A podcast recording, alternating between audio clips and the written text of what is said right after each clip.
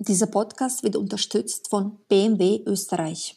Die virtuelle Realität ist eine neue Kommunikationsplattform. Sie können grenzenlose Räume und Erfahrungen mit anderen Menschen teilen. Stellen Sie sich vor, Sie könnten nicht nur Momente teilen, sondern ganze Erfahrungen und Abenteuer. Sie hören Edition Zukunft, der Podcast über das Leben und die Welt von morgen.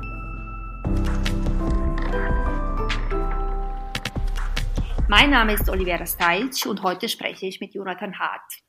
Jonathan Hart forscht am Lehrstuhl für Soziologie der Universität Witten in den Bereichen Soziologie der Digitalisierung, insbesondere Virtual Agenda Systeme.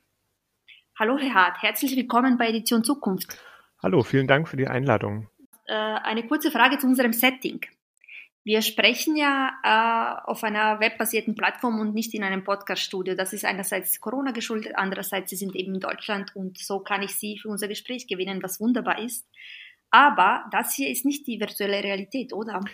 Ähm, nein, also Jein vielleicht, also in, in gewisser Weise, ähm, wenn man äh, möchte, wenn man das so definieren möchte, dass wir äh, uns virtuell etwas imaginieren, also eine gemeinsame Präsenz in einer Interaktion imaginieren. Ähm, das ist ja eine sehr abstrakte äh, Sache eigentlich, die wir machen, dass wir über Zeit und Raum hinweg äh, gemeinsam sprechen können. Äh, virtuelle Realitäten machen das im Prinzip auch, dass sie Telepräsenz erzeugen. Ähm, das das ähm, ja, vielleicht Fachwort dafür, äh, immersive Telepräsenz, also dass man sich äh, vor Ort fühlen kann in einem, in einer äh, ja, künstlichen oder eben virtuellen Umgebung, die nicht die Umgebung ist, in der man sich mit seinem realen Körper befindet. Ähm, das würde ich sagen, simulieren wir jetzt in gewisser Art und Weise nur reduziert auf die ähm, auf, Audio, äh, Audiospur. Ähm, wir sehen uns nicht, ähm, wir nehmen einander die, äh, die Körper nicht wahr, äh, wir riechen uns nicht und wir befinden uns auch nicht in, dem, in der gleichen Umgebung, die vielleicht auch noch eine Wirkung darauf hat, ähm, wie wir uns wahrnehmen. Aber alle diese äh, anderen äh, Wahrnehmungskanäle, also visuelles, ähm, Riechen vielleicht noch nicht, es gibt äh, Teile, aber auch die ähm, Umgebungskontexte, ähm, äh, ähm, die werden in virtueller Realität mittransportiert. Und das ist das Besondere, was äh, diese virtuelle oder Virtual Reality ausmacht. Vielleicht nochmal ganz kurz zusammengefasst, also dass die virtuelle Realität, die man sich eigentlich immer so vorstellt, wenn man darüber spricht, die zeichnet sich dadurch aus, dass sie äh, ein Gefühl der Präsenz an einem Ort ähm, äh, erzeugen kann. Und dieses Gefühl der Präsenz können wenn wir eine Multiplayer-Umgebung haben, können wir auch gemeinsam oder könnten wir jetzt auch gemeinsam erleben, wenn wir beide uns in einem virtuellen äh, Raum getroffen hätten, in der VR. Ausgemacht hätten, oder? Ja, genau. ähm, es gab äh, vor ein paar Jahren so einen ganz kurzen, äh, relativ großen Hype um die äh, VR-Technologien. Äh, es kamen die ersten Brillen auf und so weiter. Und dann hatte ich das Gefühl, spielte sich äh, die Innovation eher so in der GEMA-Szene ab und Corona hat uns diese Debatte oder die Präsenz der äh, virtuellen äh, Realität oder Augmented Reality, da, den Unterschied äh, sprechen wir vielleicht äh, kurz nachher noch an. Das brachte uns wieder eben in diese Welt, in dem uns versprochen wurde, naja, wir sitzen zwar zu Hause, aber vielleicht können wir trotzdem ins Museum gehen oder sogar Orte besuchen, in denen wir noch nie waren oder von denen wir noch nie dachten, dass wir sie besuchen können, weil uns das eben die virtuelle äh, Realität ermöglicht. Ist das auch so Ihre Beobachtung, dass derzeit diese Technologie wieder äh, ein breiteres Publikum äh, findet? Hm, also ich beobachte auch, ähm, dass äh, ein gesteigertes Interesse wieder an VR da ist, was vielleicht in dem vergangenen anderthalb oder ein bis anderthalb Jahren wieder etwas abgeflacht war. Ähm, dieses Interesse ist aber sozusagen ein medienerzeugtes Interesse in meiner Beobachtung, ähm, weil äh, im Prinzip der VR-Markt seit den äh, ersten kommerziell, also ersten ernsthaft verfügbaren kommerziellen Geräten im Jahr 2016 eigentlich konstant äh, gewachsen ist, also die Verkaufszahlen, ähm, die sind tatsächlich sehr viel langsamer verkauft worden, als äh, viele Stakeholder und viele ähm, viele Enthusiasten sich das vielleicht gewünscht haben. Nichtsdestotrotz ähm, zeigt die Kurve nach oben, also die Geräte über verschiedene Plattformen hinweg verkaufen sich ähm, weiterhin. Ähm, ähm, aber natürlich hat jetzt die Pandemie ähm, nochmal ein äh, zweites Interesse daran ähm, erzeugt, weil das Versprechen von VR natürlich an der Stelle ist, dass man äh, gemeinsam Erfahrungen teilen kann, dass man sich gemeinsam vor Ort fühlen kann, Nähe verspüren kann, also vor allen Dingen körperliche Nähe, also dieses äh, dieses Gefühl der Präsenz, beieinander sein zu können, ähm, aber es natürlich gleichzeitig eben nicht mit seinem realen Körper ist, also der dann äh, ja gefährdet ist vor Viren, vor anderen Ansteckungen oder was auch immer. Ähm, von daher ist natürlich dieses ähm, das Medium in, äh, in der Gesellschaft der Pandemie natürlich ähm, im Prinzip ein wäre das ein wichtiges Instrument, um Nähe äh, Nähe weiterhin äh, erlebbar zu haben. Ja, ja.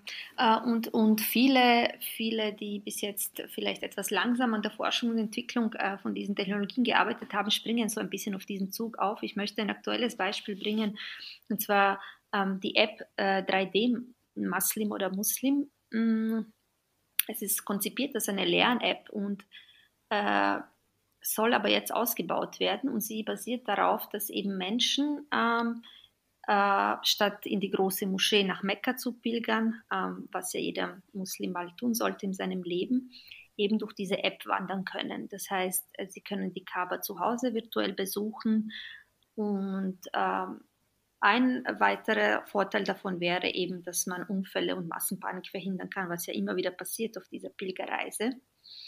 Nun fragen sich aber Religionssoziologen und Theologen, ob diese App oder mein virtuelles Ich, das sich dort bewegt, die Hajj, also diese Pilgerreise ersetzen kann. Und momentan kann es das natürlich noch nicht, weil ähm, die Theologen sagen, naja, aber es gibt eben diesen wichtigen körperlichen Aspekt, den Sie schon angesprochen haben. Es gibt keine körperlichen Strapazen, die ja dazugehören, wenn man sich mit Millionen von Menschen in dieser Hitze und so weiter bewegt. Ist jetzt äh, dieser körperliche Aspekt ein Vorteil oder ein Nachteil von der virtuellen Realität? Mm, also das mit dem Körper ist ja so eine Sache. Also äh, ähm, virtuelle, also Experiences oder Apps oder Spiele oder Anwendungen generell in VR äh, können ja durchaus körperlich sehr anstrengend sein. Also es ist ja nicht so, dass man wie in der Matrix äh, nur in einer Nährflüssigkeit liegt und seinen Körper nicht bewegen würde, sondern ähm, es hat sich ja gezeigt, dass äh, für gerade sehr immersive virtuelle Umgebungen, die ähm, auf in großen virtuellen Räumlichkeiten oder äh, Welten, also faszinierende Fantasiewelten ähm, äh, dargestellt werden, dass man da durchaus auch realen Platz für braucht. Also ähm, äh, dass man vielleicht sogar sein äh, VR-Zimmer in seiner Wohnung bräuchte, um nicht ständig gegen äh, die Wände zu laufen oder gegen die Tisch, äh, Tür, Tisch oder Tür und Blätter oder was auch immer, was durchaus passiert, ähm, nebenbei mhm. gesagt. ähm, und äh, man ja dies, in diesen sogenannten Room Scale äh, VR ähm, Umgebung äh, ja mit seinem eigenen Körper äh, sich bewegen kann. Man kann sich hinsetzen, man kann äh, rumlaufen etc. Natürlich gibt es auch andere Bewegungsmöglichkeiten über den Controller, mhm. aber für eine hohe Immersion ist nach wie vor äh, die tatsächliche körperliche Bewegung, also die Bewegung des realen Körpers, äh, meines Erachtens und auch von Forschung her ähm, die, die immersivste ähm, Bewegungsmethode. Von daher ist es mit dem Körper so eine Sache. Äh, ich habe diese App jetzt nicht persönlich ausprobiert, mhm. leider, äh, bislang noch nicht. Und ähm, da würde ich jetzt sozusagen ähm, äh, mal den Theologen ein bisschen entgegenhalten. Ähm, das darf ich vielleicht, ich bin ja Soziologe mhm. und ähm, würde sagen, dass äh, sehr wohl auch eine körperliche ähm, Anstrengung und äh, Überwindung da sein kann, wenn die VR-App so konzipiert ist, dass man tatsächlich vielleicht mit seinen eigenen Schritten um diese virtuelle Kaaba herumlaufen muss. Ähm, das könnte man äh, sicherlich programmieren oder so einstellen. Äh, den zweiten Punkt mit der äh, sozialen äh, der sozialen Präsenz, ähm, dass man mit anderen Gläubigen oder Pilgern um diese Kaaba herumläuft, sich arrangieren muss, wie, wie läuft man jetzt, wer läuft voraus, wer läuft hinterher, wer läuft nebeneinander etc. Auch das könnte man in einer virtuellen Umgebung äh, reproduzieren. Ähm, das ist natürlich ein bisschen aufwendig, so viele tausend äh, User in ein, in ein Szenario zu bekommen. Aber es ist prinzipiell wäre das möglich. Also diese zwei Punkte, die da angebracht werden, äh, würde ich jetzt von rein technischer Seite her sagen, wären direkt umsetzbar. Das ist eigentlich kein Problem. Mhm. Die andere große Frage, die ja meines Erachtens jetzt dahinter steht, ist, ähm, kann denn diese virtuelle oder können überhaupt virtuelle äh, Erfahrungen, Erlebnisse, Umgebungen, auch Objekte, also Objekte in der virtuellen Realität, können sie die gleiche Bedeutung und den gleichen Sinn haben wie Objekte, Erfahrungen und Erlebnisse in der, hm, wie Niklas Luhmann mal gesagt hat, realen Realität, also in unserer gewohnten, gewöhnlichen Realität. Das ist meines Erachtens die vermutlich die eigentliche Frage, die dahinter steht, gerade im Religiösen, mhm. hat man es jetzt hier mit einem Sein zu tun oder mit einem Schein, also einem nur als ob, als, äh, als, als ob es das Richtige wäre. Aber das bedeutet es ja nicht das Richtige ist. Und ich glaube, das ist die Frage, die, ähm, die dahinter steht. Ähm, zum Beispiel ähm, interessanterweise äh, können diese Frage, könnte diese Frage kulturell ganz anders gelöst werden. Äh, ich kenne aus dem religiösen Kontext auch ähm, äh, ein etwas anderes Beispiel äh, aus Japan, wo vor kurzem ein äh, Roboterpriester äh, installiert wurde in einem in einer Tempelanlage und dieser Roboterpriester gibt ähm, Segnungen und Rituale äh, vollführt er. Und äh, für die äh, Person dort ist es gar nicht so ein großes Problem, dass es eben kein Mensch ist, der diese Segnungen macht, sondern ein Roboter, eine künstliche Einheit. Für uns hier im westlichen Kulturkreis wäre das sicherlich ähm, ganz was mhm. Seltsames und man würde es nicht ernst nehmen, vielleicht auch, weil es diesen menschlichen Faktor, dieses, was vielleicht etwas Echtes, Menschliches ähm, bedeuten soll, äh, weil es das nicht ähm, erfüllen würde. Also von daher ähm, würde ich da sagen, es ist ein, eine, ähm, eine sehr große kulturelle Frage, was man als das Wirkliche oder Echte sieht. Auch der Walter Benjamin ähm, hat sich ja damit äh, äh, schon früh beschäftigt, ähm, jetzt nicht auf virtuelle Realitäten bezogen, aber auf ähm, ja, äh, digital oder auch äh, überhaupt künstlich reproduzierte Kunstwerke. Das ist ja die berühmte Frage bei ihm. Äh, und ähm, er als Kritiker kommt ja auch zu dem Punkt, dass natürlich das reproduzierte Objekt, ob es jetzt virtuell reproduziert ist oder maschinell in der Fabrik reproduziert ist, ähm, dass dem quasi die Aura fehlen würde äh, eines, äh, eines Originals mhm. und von daher dort nicht her herankommen würde. Und da ist man ja, wenn man über Aura spricht, dann ist es natürlich schon eine sehr ähm, äh, ja, vielleicht auch jetzt nicht ganz so wissenschaftlich handfeste Angelegenheit mehr, wo man darüber nachdenken muss, ja, wie kann man denn überhaupt von Aura sprechen äh, oder was könnte das überhaupt bedeuten, was dann den Unterschied, was dann der Unterschied wäre zwischen einer äh, realen Realität und einer nur in Anführungsstrichen virtuellen Realität. Ah, ich glaube, es ist etwas, womit sich die Theologie und die Religionswissenschaft auf alle Fälle in Zukunft beschäftigen müssen und auch die Ethik nämlich äh, was ist real und vor allem in der Religion, was erfüllt eben diese ganzen Bedingungen, um, um, um äh, der realen Realität zu entsprechen. Ähm, ein anderer Bereich, der sich äh, sehr wohl bereits etwas intensiver äh, mit der virtuellen Realität auseinandersetzt, ist die äh, Psychologie bzw. die Therapie. Da gibt es inzwischen sehr viele Beispiele, zum Beispiel von äh, Konfrontationstherapie wo Patienten mit großen Ängsten eben ähm, Vogelspinnen gezeigt werden oder Patienten oder Menschen, die äh, große Angst vor Tiefe oder Höhe haben, ebenfalls mit Hilfe der virtuellen Realität therapiert werden. Was halten Sie von diesem Anwendungsgebiet? Ähm, sehr viel. Also ähm, das ist äh, ja ein Anwendungsgebiet, ähm, äh, gerade also das große Feld der therapeutischen Nutzung von VR, was im Prinzip seit der äh, ersten Generation von VR-Geräten, da reden wir jetzt von den Ende der 80er, Anfang der 90er Jahre im letzten Jahrhundert, also wirklich sehr lange her und im Prinzip auch ähm, also ähnliche, aber natürlich viel weniger leistungsstarke Geräte. Aber da hat man auch direkt damit angefangen, ähm, dieses, diese Medien dafür nutzbar zu machen. Und ähm, interessanterweise komme ich zu dem gleichen Punkt, also wie mit, äh, wie mit der Religion auch. Also dass sich die Therapie an der Stelle über die Realitätsverdopplung, also dass man eine reale Realität hat und eine virtuelle Realität, dass man darüber als ähm, ja, Patient oder als Klient ähm, äh, einüben kann, die Dinge auch anders zu sehen. Also dadurch, dass äh, mir über das äh, Medium eine alternative Realität gezeigt wird, ähm, in die gleichzeitig, das jetzt das therapeutische Setting, gleichzeitig auch sehr kontrolliert ist. Ähm, dort passiert nichts, was nicht vorab festgelegt wurde.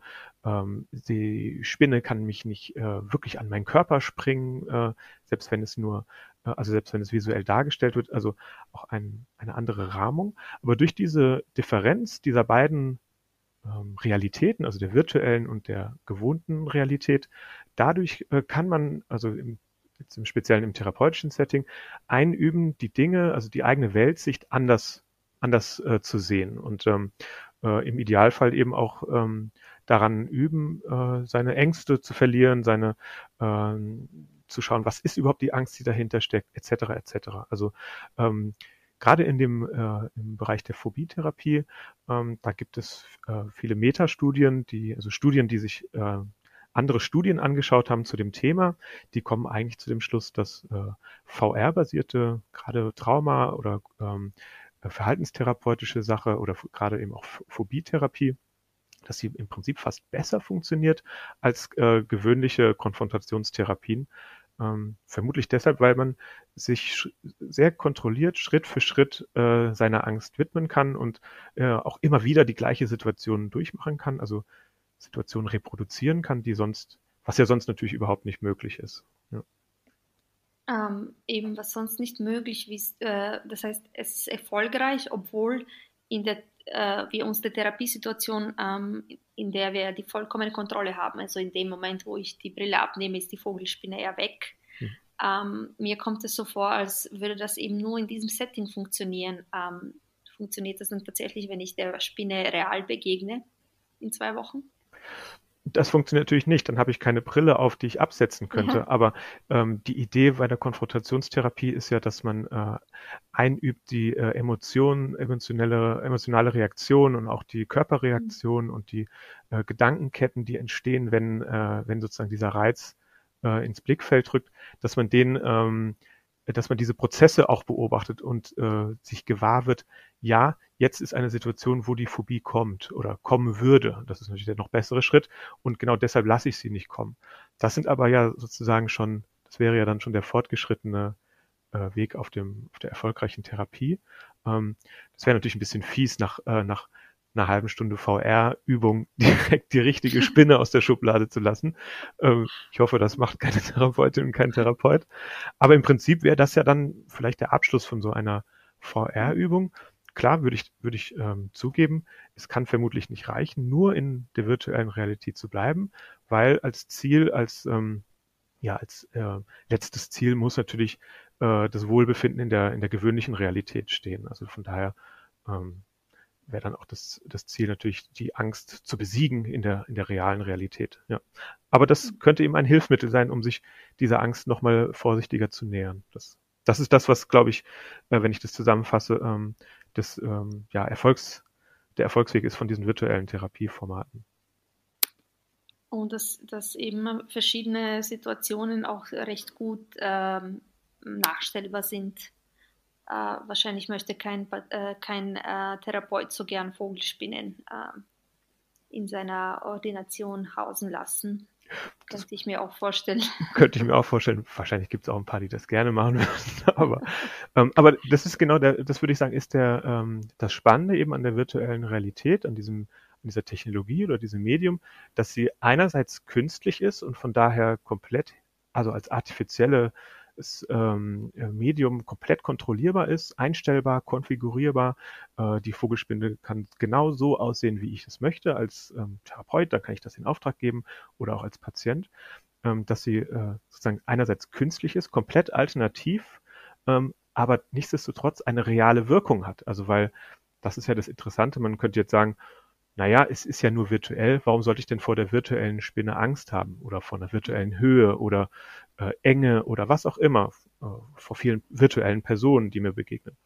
Aber das ist das Spannende an dem Medium, dass ich, äh, obwohl es nur virtuell ist, in Anführungsstrichen, dieses nur in Anführungsstrichen, obwohl es nur virtuell ist, sich trotzdem genau die gleichen Anspannungen, vielleicht auch Ängste oder Unwohlsein sich einstellt, wie als ob es echt wäre. Und ähm, das ist eben das Spannende, ähm, dass sich die gleiche Reaktion einstellt äh, obwohl es künstliche, ähm, äh, ja, künstliche Objekte sind, die man wahrnimmt.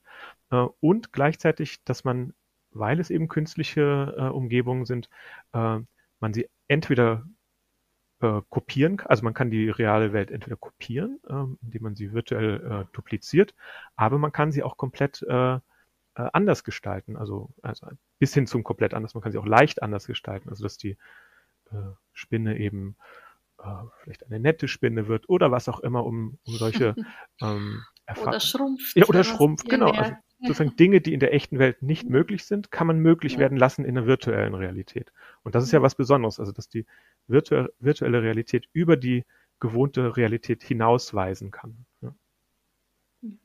Ähm, ein weiteres äh, Beispiel, bei dem ich auch glaube, dass Sie in diese Richtung ein Forschungsprojekt hatten, wäre eben der sogenannte Körpertausch. Also ich, schlupf, ich schlüpfe in die Wahrnehmungsperspektive eines anderen Menschen. Ähm, ein Beispiel wäre, ähm, in Spanien werden ähm, gewalttätige Männer, die eben ähm, ihren Frauen, Freundinnen Gewalt antun, ähm, in einer anschließenden Präventionstherapie äh, mit Hilfe von äh, Virtual Reality Brillen eben quasi in die Körper der etwas kleineren, schwächeren Frau hineinversetzt und angeblich hat diese Therapie große Erfolge. Äh, kann Empathie tatsächlich so geweckt werden? Ähm, das ist, ähm, das ist wirklich ein, also einerseits ein so hochspannendes Thema, wo gerade viel geforscht wird, also ganz aktuell wirklich in den letzten ein, zwei Jahren. Ähm, gibt viele Projekte und, und Forschungs, ähm, Forschungsstudien, die sich damit befassen. Ähm, aber das, also genau deswegen muss man sozusagen auch vorsichtig sein, wie viel man jetzt erwartet von dieser Technologie oder wie viel diese Technologie tatsächlich äh, auch einlösen kann.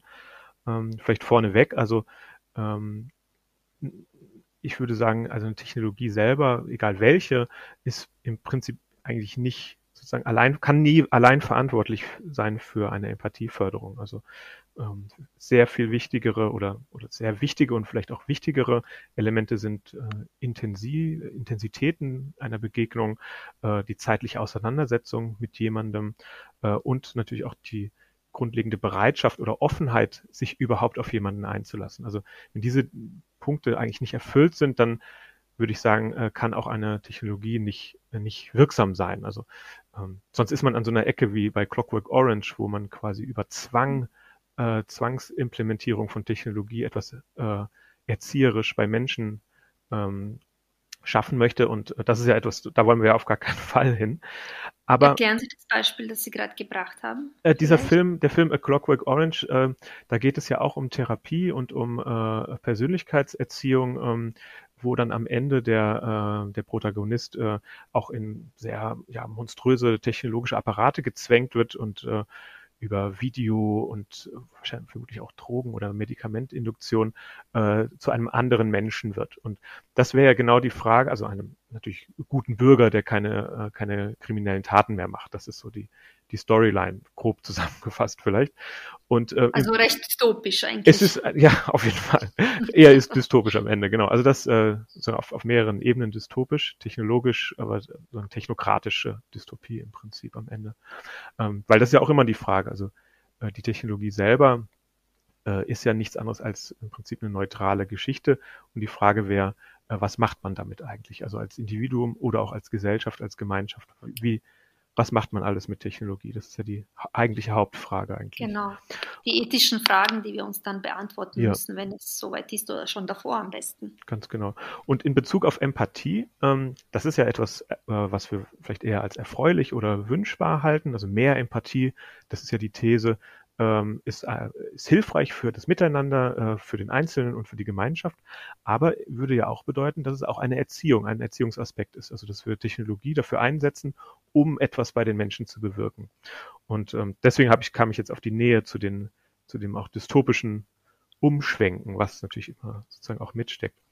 Und ähm, da äh, ist es, äh, würde ich sagen, tatsächlich so, dass diese Technologie, ähm, also die VR-Technologie, ein äh, Mittel sein kann, um sowas zu erzeugen. Also Empathie vielleicht noch nicht direkt als großes Konstrukt, aber sagen wir mal die Einfühlung ähm, in einen anderen Menschen, äh, in die also eine Imagination, wie es wohl sein würde, die Welt aus den Augen eines anderen zu sehen. Und äh, in dem Beispiel, was Sie ja jetzt nannten, ähm, klar, Straftäter auf der einen Seite und äh, Opferrolle oder Opfer auf der anderen Seite, äh, den Perspektiventausch. Also ähm, das äh, haben wir tatsächlich äh, Anfang des Jahres auch gemacht in einem Forschungsprojekt an der Universität. Ähm, gemeinsam mit Studierenden äh, haben wir eine VR-Installation aufgebaut, die äh, genau dieses ermöglicht, also einen Körpertausch zwischen zwei Personen, die anwesend sind in einem Raum.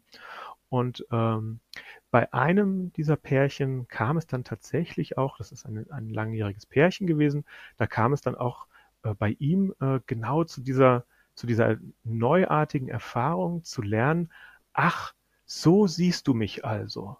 Ähm, also das war vor allen Dingen ähm, visuell körperlich gemeint. Er ist ein sehr muskulöser, großer Mann und sie ist eher klein und zierlich. Und äh, in dieser, in dieser VR-Performance war es jetzt beiden möglich, den jeweils anderen, also äh, die, die in die Augen des jeweils anderen zu schlüpfen und am Ende der Performance dann seinen eigenen echten Körper vor sich sitzen zu sehen. Äh, so, dass, das ist immer ein bisschen schwierig zu formulieren, aber so, dass der äh, große, starke Mann durch die Augen der kleinen Frau seinen Körper vor sich gesehen hat. Mhm. Also, und ähm, dann war dann auch ein Zitat von ihm, war dann, ah, du sprichst ja auch äh, wirklich wie zu einer Wand sozusagen. Also ähm, das äh, er wirklich auch an Situationen des Streits in der Beziehung oder was auch immer gedacht hat und äh, dann gemerkt hat, ja, es ist ein ganz großer Unterschied, wie man diese Situation aus welcher Perspektive wahrnimmt, dass es einen, einen sehr großen Unterschied machen kann. Und da hat er sicherlich, das hat er auch erzählt dann in den Interviews, die wir geführt haben, das hat er auch erzählt, da hat er tatsächlich was äh, über sich und über seine Beziehung mit seiner Frau äh, gelernt, äh, was ihm vorher vielleicht nicht so zugänglich war. Also ihm sozusagen eine Einfühlung ermöglicht in die Perspektive, sowohl visuelle Perspektive als auch vielleicht denkerische Perspektive seiner Frau. Das ist ein spannender Befund. Gleichzeitig muss ich nochmal einschränken, zu sagen, dass es natürlich nicht die echte Perspektive seiner Frau sein kann. Ne? Also man kann vielleicht visuell in die Perspektive schlüpfen, aber VR-Technologie und andere Technologien auch ermöglichen es ja nicht, tatsächlich in den Kopf eines anderen zu schlüpfen. Also da würde ich sagen, ist nochmal ein bleibt natürlich weiterhin ein großer Unterschied. Ja, einer, der so bleiben sollte vielleicht. Oder? Vielleicht ist es besser so, wer weiß. ja. ja. Äh, jetzt haben wir kurz auch ähm, quasi eine, eine dystopische Möglichkeit dieser Technologie angesprochen, indem eben ähm, es nicht nur darum geht, Perspektive zu wechseln oder, oder Empathie äh, äh, eine Hilfe, um Empathie zu erzeugen, kann es ja eigentlich nur sein, sondern auch um, um die Kontrolle über Menschen zu erlangen. Ähm, durch dieses Beispiel aus diesem Science-Fiction-Film, den Sie genannt haben. Äh, es gibt ja auch noch, äh, neben den ganz vielen enthusiastischen Beispielen natürlich, äh, wie das eingesetzt werden kann, auch diese Befürchtung der Kritiker, die sagen, naja, das ist ja so wahnsinnig einfach. Ich kann dann in diese virtuelle Realität fliehen äh, die, wie Sie schon selber ge gesagt haben, recht andimensional ist, auch ähm, trotz aller technologischen Fortschritte, die ich selbst kontrollieren kann, ähm, äh, die ich, nur ich ähm, selbst bestimme großteils. Ist das nicht eine Gefahr, dass die Menschen, die zum Beispiel psychisch labil sind oder sonstige Schwierigkeiten äh, haben, in diese Welt sich flüchten oder abhängig werden von dieser Art von, von Ablenkung? Hm, sicherlich ist das eine Gefahr, ähm, aber ich würde sagen, eine Gefahr wie mit allen anderen Medien auch. Also äh, Sie haben ja gesagt, dass es sozusagen äh, also Personen, die schon äh, bestimmte Labilitäten oder Vulnerabilitäten aufweisen, also im Prinzip ja auch gefährdet sind für Fluchten aus der Realität. Und ähm, da würde ich sagen, klar, natürlich kann auch äh, VR äh, eine solche Flucht äh, dann ermöglichen. Ähm, würde aber sagen, genauso wie es äh, Computerspiele können, wie es äh, Internetkonsum kann, äh, der Facebook, äh, äh, Chaträume, ähm, äh, andere Messenger-Dienste, Video, Serienbinging, was auch immer. Also mittlerweile haben wir ja eine Unmenge an medialen Möglichkeiten, um aus der äh, tatsächlichen Welt zu entfliehen, mit unserer Wahrnehmung äh, aufgesaugt zu werden in äh, fiktive Welten. Und ähm, da würde ich sagen, klar, da ist die VR, sammelt, also reiht sich einfach ein in diese, in diese Reihe von, äh, von Eskapismusmöglichkeiten. Ähm, das, was Sie meinten, ob das sozusagen VR dann noch in dieser Reihe etwas Besonderes sein könnte, ja.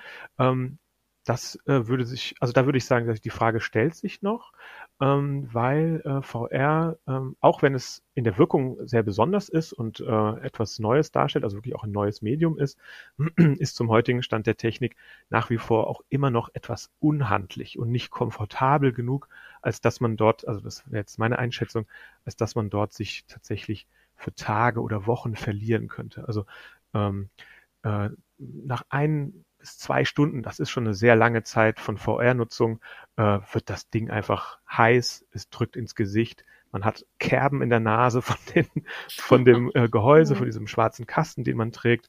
Die Ohren äh, sausen, weil äh, der, der Kopfhörer draufdrückt. Also äh, die Einschränkungen des, also des Mediums sind heutzutage immer noch so hoch, meine, das wäre meine Einschätzung, dass es quasi äh, ausschließt, dass man jetzt da komplett äh, sich verliert. Das schließt aber nicht aus, dass es natürlich irgendwelche äh, Extremnutzer gibt, die darüber hinwegsehen, weil die vielleicht in ihrer Kosten-Nutzen-Rechnung sagen, egal, ähm, es ermöglicht mir so viel mehr, das nehme ich in Kauf. Also vielleicht ja auch, vielleicht kann man ja auch an äh, Leute denken, die äh, die Behinderungen haben, die ihr Haus nicht ohne weiteres verlassen können, äh, aus welchen Krankheitsbildern auch immer.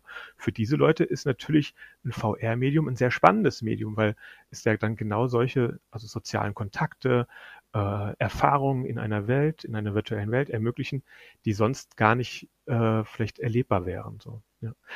Da wäre die Frage, ist das eine Flucht aus der Realität oder ist es, was ist das dann genau? Ja, ja na, es ist eine, ein zumindest ethisch äh, vertretbares Beispiel für Anwendung mhm. oder gesellschaftlich akzeptiertes.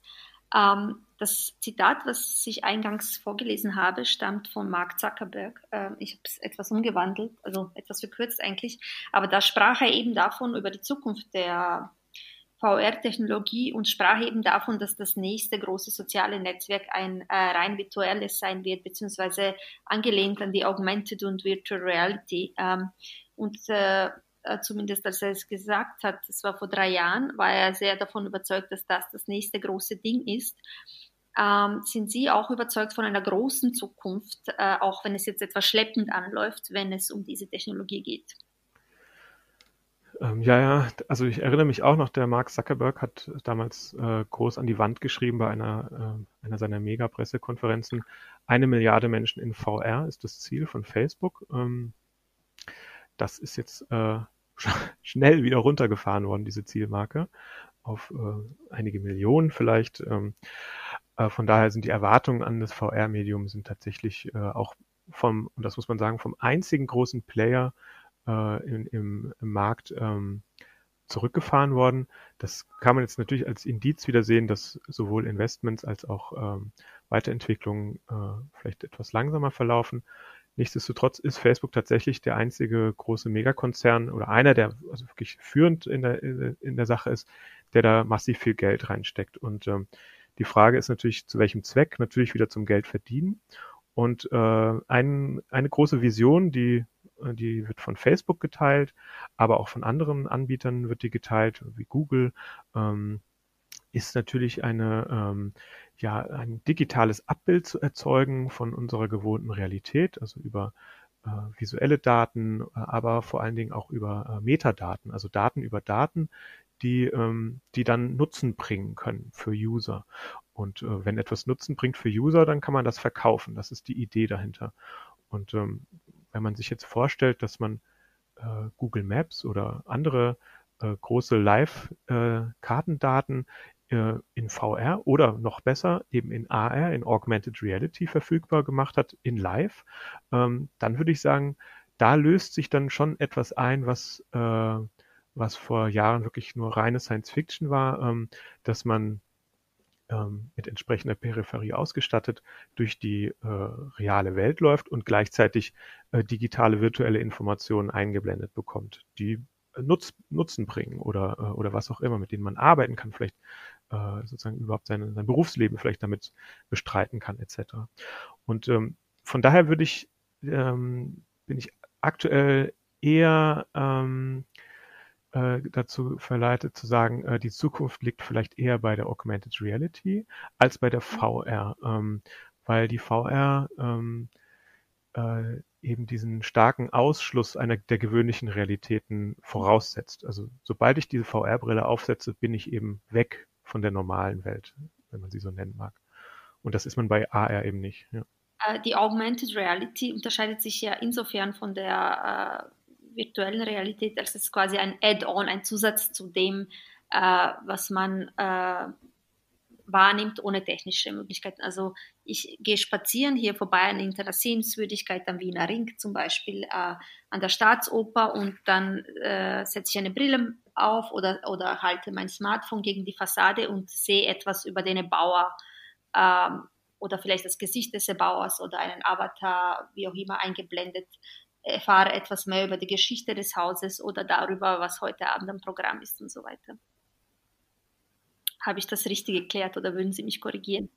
Ja, auf jeden Fall komplett richtig erklärt. Also die, die augmentierte ist die, ähm, also die Augmentierung, die Erweiterung ja. von unserer gewöhnlichen Realität äh, durch virtuelle Objekte. Ähm, das kann das sein, was Sie eben beschrieben haben. Ähm, es kann natürlich noch viel mehr sein. Also da sind äh, erstmal die Grenzen ja gar nicht absehbar, äh, was alles man äh, damit äh, möglich machen könnte.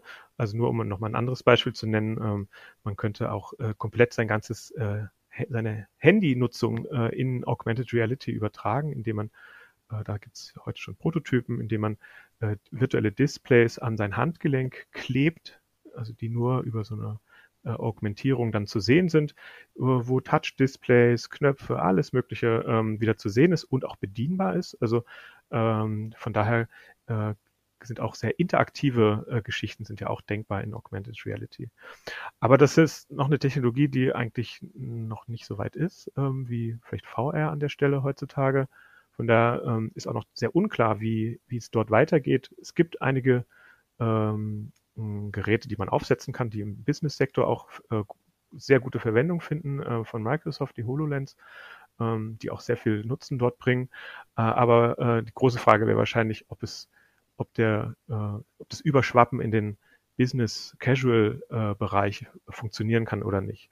Genauso wie mit VR. Also die große Hoffnung, dass irgendwie hundert, hunderte Millionen Leute das benutzen. Ähm, da würde ich mich jetzt langsam wieder ein bisschen zurückziehen und äh, würde eher sagen, äh, das Medium wird bleiben. Es hat äh, seine großen Berechtigungen und seine großen ähm, äh, wichtigen Bereiche, wo es, wo es genutzt werden kann. Das ist der Entertainment-Bereich, klar, aber eben auch sehr viele Bereiche im Business, äh, im Business-Sektor. Ähm, äh, für Trainings, für Simulationen, für Ablaufplanungen, für äh, Visualisierung von, äh, von großen Datenmengen, von Visualisierung von, ähm, von beispielsweise Architektur oder Design, andere Designelemente. Das sind alles Bereiche, wo der, das, die, das Besondere des Mediums VR voll ausgespielt werden kann und entsprechend auch genutzt wird. Ähm. Und diese Sachen, die werden bleiben, vermutlich genauso wie diese Nische des äh, Gamings äh, in der Nische des Gamings auch bleiben wird, also des VR-Gamings im, im anderen normalen Computerspiele-Bereich auch bleiben wird. Vielleicht nicht ganz so groß wie von manchen erhofft, aber definitiv wird, wird äh, dieser Bereich bleiben, da bin ich fest überzeugt. Ja. Ja, also zusammenfassend kann man vielleicht sagen, äh, den großen, großtrabenden Prognosen über die äh, strahlende Zukunft der Virtual Reality sollte man langsam misstrauen, aber es gibt durchaus sehr sinnvolle, wahrscheinlich auch profitable Nischenanwendungen, die irgendwann einmal auch ins Private äh, äh, hineinschwappen werden und wir ähm, auch äh, Virtual Reality in unserem Alltag nutzen werden können in einer, in einer näheren Zukunft. Ja, auf jeden Fall. Also die ähm, die äh, Volldigitalisierung und Vollvirtualisierung der Welt ähm, wird mit VR sicher nicht geschehen. Äh, die Frage, die noch am Horizont ist, meiner Meinung nach, ist, ob sie über AR geschehen wird, also ob sich das durchsetzt. Ähm, äh, dann ist es natürlich nicht ein Überdecken des Bildes äh, von der Wirklichkeit, sondern eine Erweiterung. Ähm, aber ja, also da ist der Weg ist prinzipiell noch offen für die großen Tech-Player, äh, das zu besetzen. Die Frage ist, ob sie es äh, über ihre Apps auch umgesetzt kriegen und über ihre technischen äh, Geräte. Ja, das war wieder mal Edition Zukunft, diesmal mit dem Thema virtuelle Realität. Ich bedanke mich bei Ihnen, Herr Jonathan Hart, äh, für das Gespräch. Es war sehr interessant. Ja, vielen Dank Ihnen für die Einladung zu dem Gespräch. Ich fand es auch sehr interessant. Und bei Ihnen, liebe Zuhörerinnen und Zuhörer, möchte ich mich auch bedanken. In zwei Wochen gibt es wieder eine neue Folge von Edition Zukunft. Bis dahin können Sie diese und eine alten Folgen auch bei Apple Podcast, auf Spotify und überall, wo es Podcasts gibt, hören. Auf Wiederhören.